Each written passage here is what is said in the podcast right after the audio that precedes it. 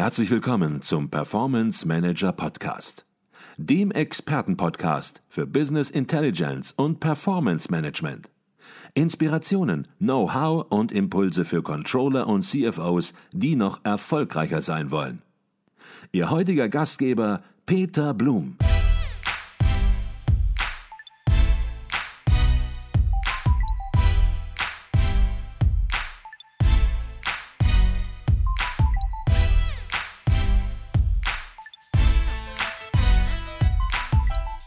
Herzlich willkommen im Performance Manager Podcast. Mein Name ist Peter Blum.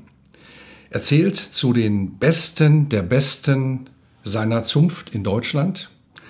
Die New York Times zeichnete ihn schon 1994 als bester Koch des Jahres aus und zählt ihn aktuell zu den zehn besten Köchen der Welt.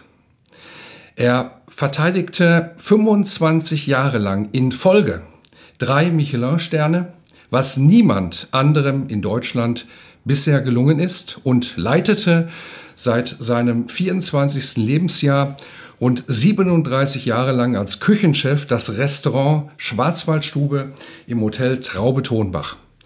Über sich selbst sagt er, ich koche für meine Gäste, aber ich koche auch für meine Seele.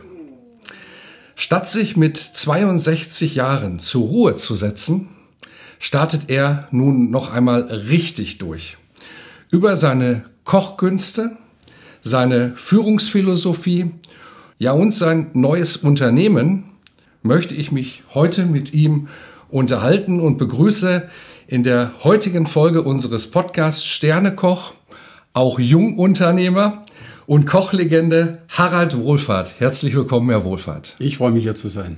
Schön, dass Sie sich heute Morgen hier im wunderschönen Trittenheim, wo auch der Sitz Ihres neuen Unternehmens ist, mit dem Raphael Janiello zusammen, der auch schon mal bei uns im Podcast war, die Zeit nehmen für ein ausführliches Gespräch zu all den Themen, die wir gerade angesprochen haben. Herr Wohlfahrt, Sie sind über den landwirtschaftlichen Betrieb Ihrer Großeltern, so liest man, ähm, zum Kochen gekommen.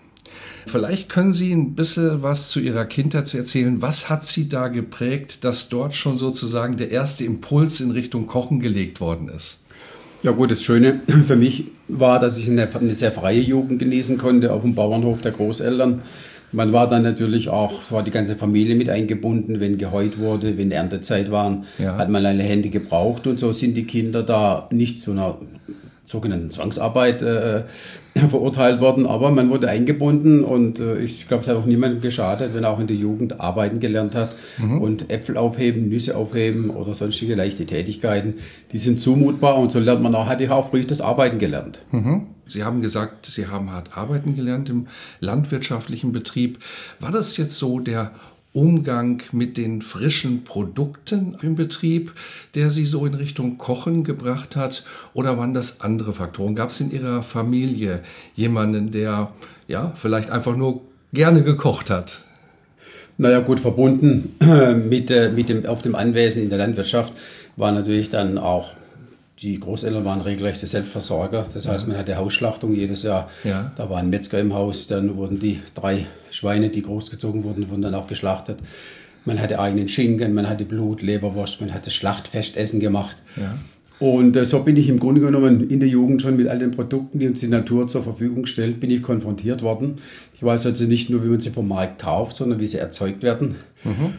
Und so haben sich sicherlich natürlich auch die Geschmacksbilder von frischem Obst, von schönem Gemüse, von Meerrettich, habe ich alles kennengelernt. Haben sich, haben sich einfach die Produkte äh, im, im Geiste irgendwo auch verankert. Mhm. Und äh, wie ich dann in das Alter kam, zu der Berufsfindung, ich darf dazu sagen, meine Geschwister sind alle Metaller geworden. Ich habe also vier Brüder. Mhm. Äh, die sind alle in die Metallbranche gegangen und ich bin derjenige, der völlig aus der Art geraten ist und habe dann gesagt, die Höfe Ende der 60er Jahre sind mehr oder weniger alle unrentabel geworden. Äh, das hätte ich mir auch gut vorstellen können, das weiterzumachen. Mhm. Aber da damals war dann Vollbeschäftigung, die Industrie hat die Menschen alle aufgenommen und dann sind die Höfe sind eingeschlafen. Und so ist aber in mir dann das Berufsbild des Kochs entstanden. Ich wollte mit Produkten der Natur zu, zu tun haben und die zu veredeln und die zu tollen Gerichten zu komponieren. Das ist dann irgendwann dabei entstanden. Das heißt, das war bei Ihnen so ein Prozess, das war jetzt nicht so ein Punkt, an dem Sie gesagt haben, jetzt möchte ich Koch werden, sondern das war eben dieser Prozess des Aufwachsens, der Kontakt mit dem, mit den Produkten, der, das Umfeld entsprechend im ländlichen Betrieb, ähm, dass sie im Grunde genommen dahin gebracht hast, dass sie gesagt haben, ich möchte was mit diesen Produkten machen, ich möchte die veredeln, ich möchte zumindest erstmal in die Richtung gehen. Ob Sie da schon drüber nachgedacht haben, was dann daraus wird, ich glaube, das war vielleicht noch nicht der Fall, reden wir gleich noch drüber, aber zumindest in diese Richtung gehen, das war ein Prozess, habe ich verstanden. Richtig, es ist ein Berufsbild in mir entstanden, mhm. Äh, dass ich äh, Koch lernen möchte und habe mir dann eben auch entsprechenden Ausbildungsbetrieb gesucht. Mhm. Und habe dann eine ganz klassische Ausbildung begonnen, die geht bei einem Koch drei Jahre. Mhm äh, im dualen System auch. Und dann hat man also im Jahr dann einmal so einen Blockunterricht gehabt, wo man dann eben für zwei Monate auf die, auf die, auf die Internatsschule ging. Und so habe ich die Ausbildung hinter mich gebracht und muss sagen, es war eine Zeit, wo der, der Beruf, sagen wir zumindest mal in solchen normalen Hotelrestaurants noch nicht die öffentliche Wirkung hatte, äh, wie mhm. was der, das Berufsbild des Kochs heute äh, verkörpert. Und muss aber sagen, schon im Lehrbetrieb hat man dort festgestellt, dass es eigentlich das Richtige war, was ich gefunden habe. Mhm. Ähm, es ist der Umgang mit den Produkten, der Respekt natürlich auch vor diesen äh, äh, schönen äh, Nahrungsmitteln und Lebensmitteln, mhm. äh, der war gegeben, weil ich das einfach ja auch alles kannte, schon von Kindheit auf. Und äh, die Hände waren geschickt, das hat alles funktioniert. Mhm. Und äh, so muss ich sagen, habe ich dann auch eine sehr, sehr gute Ausbildung genießen dürfen. Mhm. Und äh, wie es dann so ist nach der Ausbildung, muss man als Koch Erfahrung sammeln. Man geht mhm. raus und orientiert sich dann natürlich immer, versucht durch bessere Betriebe mhm. Äh, sich nachher auch zu vervollkommnen, sich weiterzuentwickeln. Und so war das einfach ein Entwicklungsprozess. Mhm. Der Ausbildungsbetrieb, den Sie angesprochen haben, das war, ja, ich sag mal, ein bodenständischer Betrieb. Ähm, und nach Ihrer Lehre, nach Ihrer Ausbildung, ähm, da sind Sie ja dann zum ersten Mal mit der gehobenen Gastronomie in Kontakt gekommen, im damaligen Zwei-Sterne-Restaurant Stahlbad in äh, Baden-Baden. Ähm, ja, was war so der Auslöser? War das bei Ihnen ja in der Denke verankert, dass Sie sagen, ich möchte jetzt in einen Betrieb, der ja, gehobener ist, der Sterne hat. Ähm, war das sozusagen schon immer in Ihnen drin oder ähm, vielleicht auch ein bisschen Zufall? Das war reiner Zufall. Ich habe mich damals übers Arbeitsamt äh, in Baden-Baden da habe ich mich kundig gemacht, wo eben Jungköche eingestellt werden. Und da war unter anderem dieses Spezialitätenrestaurant Stahlbad dabei gewesen. Äh, nur beim Eintritt in den, in den Betrieb wusste ich auch noch gar nicht, äh, dass das Restaurant zwei Michelin-Sterne hatte, ganz geschweige die Aussagekraft von Michelin-Sternen, dass das bedeutet, aber das hat sich dann innerhalb der zwei Jahre in dem Betrieb hat sich das dann natürlich in, im, im Kopf auch festgesetzt. Aber was für mich viel prägender war, war eigentlich dann, dass ein Betrieb war, wo dann doch eben sehr viel Frischprodukte verarbeitet wurden. Man hatte mhm. mit frischen Schnecken, man hatte mit frischem Hummer, man hat mit frischem Steinboot, man hat also mit Steinpilzen, mit, mit Gänseleber, mit Trüffel, mit Kaviar, also auch mit all den edlen Produkten äh, hat man dann gearbeitet und, äh, und, und hat das den Gästen serviert. Das war, kann man sagen, nochmal eine zweite Ausbildung und mhm. das hat mich in eine ganz neue Welt, in eine ganz neue Welt eingeführt. Äh, aber auch in die kreative Welt eingeführt, weil irgendwann hat man angefangen, auch mal alles in Frage zu stellen mhm. und zu sagen, Mensch, und da muss es vielleicht noch mehr geben. Und äh, deshalb habe ich nach den zwei Jahren äh, Stahlbad Baden-Baden bin ich ja dann in das Hotel Traube Tonbach zum ersten Mal mhm. gekommen, mhm. Äh, weil das war dann ein Hotelbetrieb, wo ich mich in der Hotelküche weiterentwickeln äh, wollte im Umgang mit Frühstücksbuffets, mhm. im Umgang mit kalten Buffets. Mhm. Also das war noch mal, das war noch mal eine völlig andere Welt und äh, da war ich dann auch 14 äh, Monate gewesen in, in der Traube Tonbach, in diesem Hotelrestaurant. Und dann kam im Prinzip äh, die Planung, auch das war die Zeit, wo es losging mit der Restaurantkritik in Deutschland, dass man mhm. sich für die Gastronomie öffentlich interessiert hat. Und äh, und so äh, muss man sagen, wurde die Traube Tonbach auch bewertet. Und äh, die Bewertung, die damals Klaus Besser geschrieben hat, die war eigentlich der ausschlaggebend, ausschlaggebend für den damaligen Inhaber Willi Finkbeiner zu sagen, okay, ich runde meinen Hotelbetrieb durch ein Gourmet-Restaurant nach französischen mhm. Vorbildern ab. Mhm. Und diese Unternehmeridee, die wurde umgesetzt. Das Restaurant wurde ins Leben gerufen. Und dann hat man eben ein Team zusammengestellt aus Köchen, die schon vor Ort waren. Äh, hat dann den Wolfgang Staudenmeier äh, abgeworben im Tantris damals, der dort stellvertretender Küchenchef war, mhm. als jungen Küchenchef. Und so waren wir ein kleines Team mit äh, vier, fünf äh, Mitarbeitern, die dann in der Traube Tonbach dieses Restaurant Schwarzwaldstube als kann man sagen, als neues Kind ins Leben gerufen haben. Mhm, okay. Was waren das äh, für Köche? Sie haben so ein bisschen jetzt geschildert, Ihren Weg in die Traube Tonbach. Was waren das für Köche, die Sie zum damaligen Zeitpunkt besonders inspiriert haben? Sie haben gerade den Wolfgang Staudenmeier angesprochen, der äh, auch eine Zeit lang dann Ihr Chef war.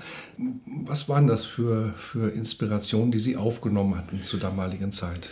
Gut, jetzt muss ich sagen, ich war ja sehr gut ausgebildet durch das, äh, dass ich im sehr mhm. Ausbildungsbetrieb war. Ich habe eine sehr schöne Entwicklung nehmen können dann durch eine Restaurationsküche in Baden-Baden äh, und bin dann, wie gesagt, dem Hotel gefolgt äh, mit seiner Hotelküche und habe dann aber damals nach vier, sechs Wochen schon gemerkt, dass ich eigentlich dem Haus schon sehr viel, der Küche da, dort schon sehr viel geben konnte, dass mhm. da sehr viel Aufbauarbeit, das war ein Haus in einer, Aufbruch, in einer Aufbruchstimmung, mhm. mhm. was unbedingt nach vorne wollte, sich, sich, sich weiterentwickeln wollte. Und äh, da muss ich sagen, habe ich, glaube ich, in, den, in, den, in dem Jahr, wo ich da in dem Hotelrestaurant war, auch vieles bewegen können. Äh, nicht umsonst hat man mich dann, als man ein Team zusammengestellt hat für dieses neu geschaffene Restaurant Schwarzwaldstube, aus dem bestehenden Team gefragt, ob ich eben bereit wäre, mit äh, diese neue Geschichte anzuschieben, das mhm. neu zu begleiten. Und so hat mir das Haus dann die Möglichkeit gegeben, nach München zu gehen, zu Gerd Witzigmann, mhm. um nochmal äh, um noch den Wissensstand äh, nochmal zu vervollkommnen, nochmal eine neue Handschrift zu sehen. Und da muss ich sagen, das war eigentlich war jeder Küchenchef, jeder Betrieb äh, war prägend, äh, auch wenn man irgendwo lernt, wie man es nicht machen soll. Mhm. Das ist auch ganz wichtig, dass man eben auch die, die negativen Dinge erkennt und sagt, okay, da trenne ich lieber davon, gehe mit positiven, geh mit positiven, geh mit positiven Gedanken da dran nach vorne. Und äh, so haben wir dann, äh, wie gesagt, äh, eine ganz tolle Zeit im Tantris verbringen können, wo mhm. nochmal unheimlich, eine unheimliche Perfektion, unheimlicher Perfektionsdrang äh, Präzision und absolute Anspruch an topfrische äh, Produkte, dann fangfrische Fische und, mhm. äh, und das hat noch einmal so, so richtig einen Schub nach vorne gegeben.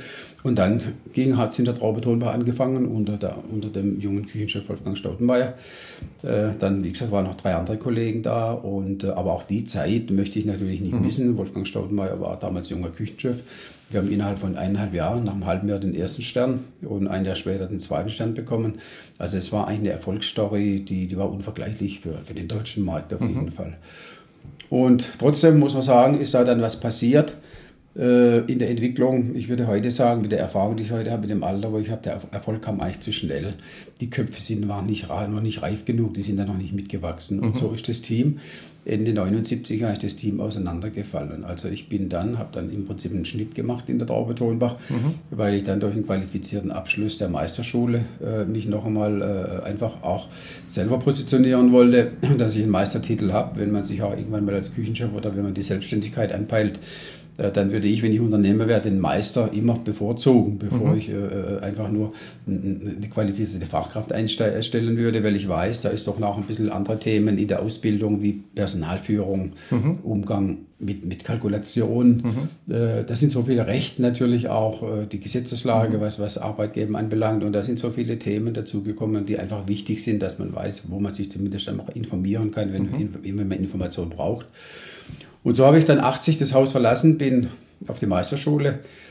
Und in, der, in dem halben Jahr, wo ich auf der Schule war, haben sich dann in der Traube Tonbach Dinge vollzogen, die für mich einfach nicht vorhersehbar waren. Mhm. Auf jeden Fall hat halt Wolfgang Schaudenmeier im Frühjahr die Traube Tonbach aus dem Zwei-Sterne-Stand verlassen, mhm. hat sich neu orientiert und äh, dann hat das Management der Traube Tonbach einen Nachfolger gesucht und sind dann irgendwann bei mir hängen geblieben mhm. und haben gesagt, okay, jetzt fragen wir den jungen Mann, ob er Lust hat, eben äh, da anzutreten. Und das war für mich natürlich als junger Küchenmeister die Chance schlechthin, äh, äh, in einem, in einem solchen Betrieb, wo man solche Möglichkeiten hat, sich als junger Koch austoben zu dürfen, kann man schon fast sagen. Also ich wusste, ich habe alle Möglichkeiten, die mir der Betrieb gibt. Man war, man war interessiert daran, unheimlich vieles zu bewegen.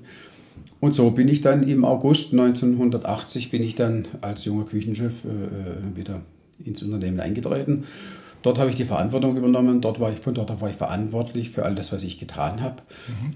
Und ja, daraus sind dann insgesamt 41 Jahre Betriebszugehörigkeit geworden. Mhm. Ich glaube, das Spannende an der Geschichte, die Sie jetzt hier so erzählt haben, ist, dass Sie auf der einen Seite gesagt haben, der Erfolg kam zu schnell und auf der anderen Seite Sie ihn aber auch gar nicht gesucht haben. Ein gewisser Zufall da drin war. Ähm, es, es, war alles gar nicht so absehbar. Die Konstellationen, die sich ergeben haben, waren so nicht deutlich, dass dann auch der Wolfgang Staudenmeier das Haus verlassen hat, dass sie plötzlich das Vertrauen auch bekommen haben, das mit 24 Jahren machen zu dürfen. Auch nicht unbedingt selbstverständlich. Und trotzdem sagen sie, ähm, das war zu schnell. Zu schnell auch, weil sie zu viel verändern mussten, um dieses Niveau zu halten, aber mit dem Kopf noch gar nicht ja, diese Veränderungen vollziehen konnten? War es das, was Sie gerade gemeint haben? Äh, das, nee, eigentlich so habe ich es gar nicht gemeint. In erster Linie, der Erfolg war, sagen wir so, in, in den ersten zweieinhalb Jahren so eine hohe Anerkennung äh, zu bekommen. Äh, das Team ist dann Kirche verändern sich. Das Team ist dann auseinandergefallen. Mhm.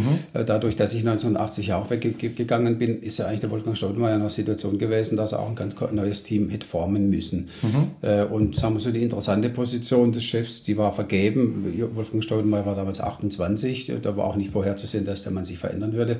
Also mein Lebensweg hat sich eigentlich damals, äh, damals geändert. Ich wollte eigentlich hinterher nach der Meisterschule in die Selbstständigkeit gehen. Mhm. Und dass während der Zeit der Anruf aus der Traube kam und man mir gesagt hat, okay, wir bekommen jetzt ja diese, diese, diese Küchenchefstelle, äh, das war für mich eine Überraschung, äh, mhm. aber zugleich natürlich auch eine Herausforderung, weil ich hatte mit 24 auch schon eine Immobilie gebaut aus eigener Kraft mit meiner mhm. heutigen Frau. Und dadurch war ich natürlich auch in einer finanziellen Verpflichtung, die Darlehen bedienen, bedienen zu können. Also ich bin da im Grunde genommen, auch in jungen Jahren habe ich relativ viel Verantwortung übernommen, habe aber auch Verantwortung gesucht, habe die mhm. Verantwortung an mich gerissen sozusagen. Und äh, somit, äh, somit bin ich natürlich mit jungen Jahren auch in, in, in eine große Verantwortung reingegangen. Und wissen Sie, wenn Sie dann so eine Stelle antreten, dann müssen Sie erstmal sehen, kommen Sie überhaupt an, haben Sie überhaupt die Klasse, mhm. können Sie sich überhaupt durchsetzen reicht es der Wissensstand aus, äh, dann zwei Stand übernehmen, was ein riesen Renommee damals mhm. war. Äh, wie konnte ich mein eigenes Profil unter Beweis stellen? Ich könnte eigentlich nur noch eins draufsetzen oder aber untergehen dabei und sagen, okay, ich habe es probiert, ich habe meine Grenzen, ich habe meine Grenzen erkannt und, äh, und hadere damit aber auch nicht, sondern dann hätte sich der Lebensweg mhm. irgendwie anders geändert. Aber ich bin angetreten, ich bin angekommen, ich habe gemerkt, der, der, Zulauf der Gäste war da, die Anerkennung war da, ich bin mit den Mitarbeitern gut klargekommen, hat mir auch immer Spaß gemacht, mit jungen Menschen zu arbeiten. Und habe mich immer als Teamchef gesehen und äh, nie als den, den großen Chef in mhm. dem Sinn, sondern ich war auch immer aktiv, ich war in dem Sinn auch immer Spieler, Trainer, habe immer, immer am Herd gestanden und, und, und alles auch wirklich mit, mit verändert, mitentwickelt, mit, mit, mit, mit vorangetrieben. Und äh, so war es dann, dass wir einfach äh, in, in den einschlägigen Gastronomieführern dann auch noch zu, zu mehr Anerkennung gekommen sind, die, die schon da war. Mhm. Und wieder 79 äh, Eckhard Witzigmann äh, das erste Drei-Sterne-Restaurant in Deutschland äh, sozusagen hatte oder ihm die drei Sterne zuerkannt wurden, habe ich gesagt, Mensch, hier in der Traube Tonbach, das ist da auch möglich. Die Voraussetzungen sind optimal das muss einfach, das muss einfach, äh, äh, wie soll ich sagen, das muss einfach die Herausforderung sein, das Restaurant in, in, in das Oberhaus zu bringen, auch mhm. mit drei Sterne. Und das war dann die Zielsetzung. Und der, der Zielsetzung habe ich mich dann auch so festgebissen und habe da so zielstrebig darauf hingearbeitet, dass es uns gelungen ist, äh, eben dann 1900 96, glaube ich, war das, wo mhm. der, oder 96, äh, glaube ich, wo der mhm. dritte Michelin-Stern dann kam. Mhm. Jetzt haben Sie gesagt, das war die Zielsetzung. Sie hatten jetzt schon eine Menge Erfahrung, hatten mit sehr, sehr guten Leuten gearbeitet, hatten gesehen, wie es funktioniert, haben aber jetzt selbst die Verantwortung gehabt. Sie haben gesagt, auch die an Verantwortung an sich auch manchmal ein bisschen gerissen. Vielleicht zunächst mal die Frage, was waren jetzt so die Dinge, wo Sie gesagt haben, das müssen wir verändern? Wenn wir den dritten Stern in Angriff nehmen, dann müssen wir was verändern. Gab es da gewisse Veränderungen, wo Sie gesagt haben, jetzt kommen wir nochmal in eine ganz, ganz andere Liga und wollen nochmal in eine ganz andere Liga? Ähm, jetzt müssen wir ja einfach ähm, Veränderungen, Modifikationen vornehmen. Äh, naja gut, die Zielsetzung der drei Sterne, die habe ich mir gegeben. Und somit habe ich dann auch das Unternehmen angesprochen. Wir haben am gleichen Strang gezogen. Das war auch, das, das war auch letztendlich das Unternehmerziel, das heißt, so weit wie möglich äh, voranzutreiben. Und dann haben wir eben parallel zu dem, was wir selber gemacht haben, haben wir dann einfach gesagt, okay, jetzt müssen wir einfach auch Betriebe besuchen, da wo wir hinwollen, um zu sehen, was müssen wir verändern, um da anzukommen. Und somit haben wir dann ein, zweimal im Jahr haben wir dann Reisen gemacht äh, in sehr anerkannte Restaurants in Paris, in mhm. Frankreich. Wir waren sehr frankophil in der damaligen Zeit eingestellt. Mhm. Und da habe ich äh, den Altmeister Robuchon, der in der letzten Woche verstorben ist, habe ich da in seinen besten Jahren im Restaurant Jammer in, in Paris äh, kennenlernen dürfen. Äh, und äh, ich meine, diese zwei, drei Restaurantbesuche, die ich dort gehabt habe, die haben bei mir völlig neue Türen aufgestoßen, weil der Mann mit einer Präzision und einer Perfektion gearbeitet hat, mit einer Subtilität, mit einer Feinheit, äh, die ich bis dorthin nirgends gesehen habe. Und so haben wir natürlich viele Adressen aufgesucht und haben uns das angeschaut. Ähm, irgendwann aber auch mit der Erkenntnis, dass man heimgefahren ist und hat dann auch erkannt, ja, also Trüffel ist Trüffel, Gänseleber ist Gänseleber, Hummer ist Hummer, Lamm ist Lamm, Reh ist Reh. Also die Produkte äh, sind mehr oder weniger, äh, die uns zur Natur zur Verfügung stellen, sind überall die gleichen. Und äh, dass es dann einfach die Aufgabe war, jetzt seinen eigenen Weg zu finden und sagen, ich, hier, ich bin präsent, ich, ich sehe die Dinge so mhm. äh, und, und dann auch versucht haben, eine eigene Handschrift zu entwickeln, dass wir, dass wir eine völlig eigenständige Linie aufgebaut haben, wo der Gast bei uns war, äh, war und sagt, okay, das, was da passiert ist, das, das muss man ernst nehmen, an dem mhm. kommt man gar nicht vorbei. Äh, denn ich finde schon, große Köche sollen einfach auch eine eigene Handschrift mhm. äh, dokumentieren. Und diese Handschrift, die hat sich ja auch mit der Zeit dann sicherlich entwickelt. Äh, die war am Anfang vielleicht noch gar nicht da. Man versucht eine Handschrift natürlich da reinzubringen, aber diese Handschrift ist noch nicht so ausgeprägt, wie sie sich dann über eine Zeit entsprechend ausprägt. Aber sag mal, dass sie ihre Handschrift reinbringen wollten, das war, glaube ich, so von Anfang an, so wie Sie berichten, irgendwo für Sie klar. Der Weg dahin vielleicht noch nicht hundertprozentig klar, aber eben dieses Handschrift reinbringen in die Zubereitung von Speisen. Ich glaube, das war der Schlüssel auch ähm, für ihren Erfolg, nicht? Absolut, dass wir uns, dass wir uns zu, zu dem, was wir geschaffen haben, dass die eigene Schöpfung, dass wir zu, zu der gestanden sind, das haben wir auch gemerkt im Feedback der Gäste, das sind die Gerichte, die wir selber entwickelt haben, das war die Basis nachher unserer Küche. Und äh, es ist wie in der Malerei, wenn ein Bild geschaffen ist, dann, dann denkt man über ein Neues nach und so, wenn ein Gericht zu Ende gedacht war, hat man über ein anderes Gericht nachgedacht. Und so sind wir in, in, in einem steten, kreativen Prozess immer unterwegs gewesen und haben versucht, einfach durch Weiterbildungsmaßnahmen, durch, durch Fachliteratur, aber auch durch eigene Erkenntnisse, durch eigenes Werk, durch eigene Umsetzung, durch, durch eigene Techniken, die man dann auch versucht hat weiterzuentwickeln, äh, durch eigene Geschmacksbilder, auch die Sichtweise einer Soße zu produzieren, dass man nach einem eigenen guten Geschmack die Dinge umgesetzt hat. Mhm. Und, und das, hat uns, das hat uns dann die eigene Handschrift auch irgendwann verliehen. Mhm.